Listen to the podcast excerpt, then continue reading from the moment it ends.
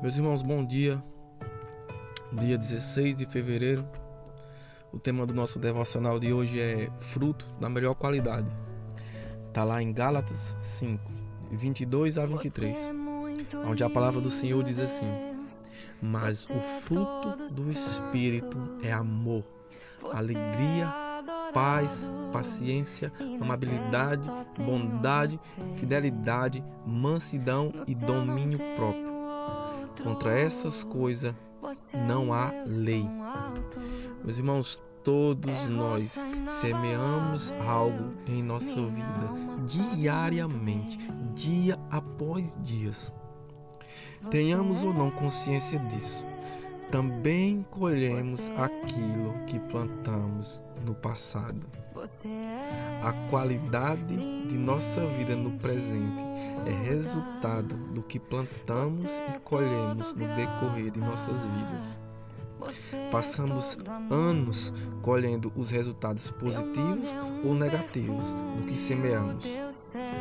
Por isso é tão importante plantar e cultivar as sementes certas no presente. Jesus disse que Ele é a videira e você e eu somos os ramos. Se, se permanecemos nele, daremos frutos. Se permanecer significa estar, ficar, continuar.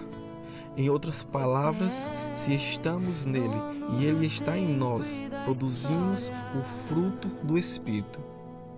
E essa é a colheita mais maravilhosa que podemos desejar em nossas vidas, meu irmão. Por isso, devemos pedir ajuda para permanecer nele, em Jesus.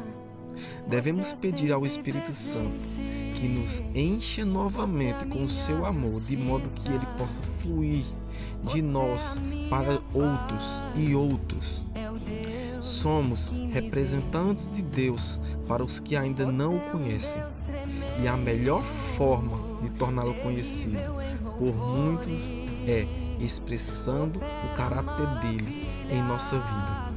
Muitas pessoas podem se interessar em conhecer a salvação em Cristo Jesus apenas porque veem em nós o amor, a alegria, a paz, a paciência, a amabilidade de Jesus, a bondade, a fidelidade, a mansidão e o domínio próprio, característicos de quem buscou desenvolver em si o fruto do Espírito Santo.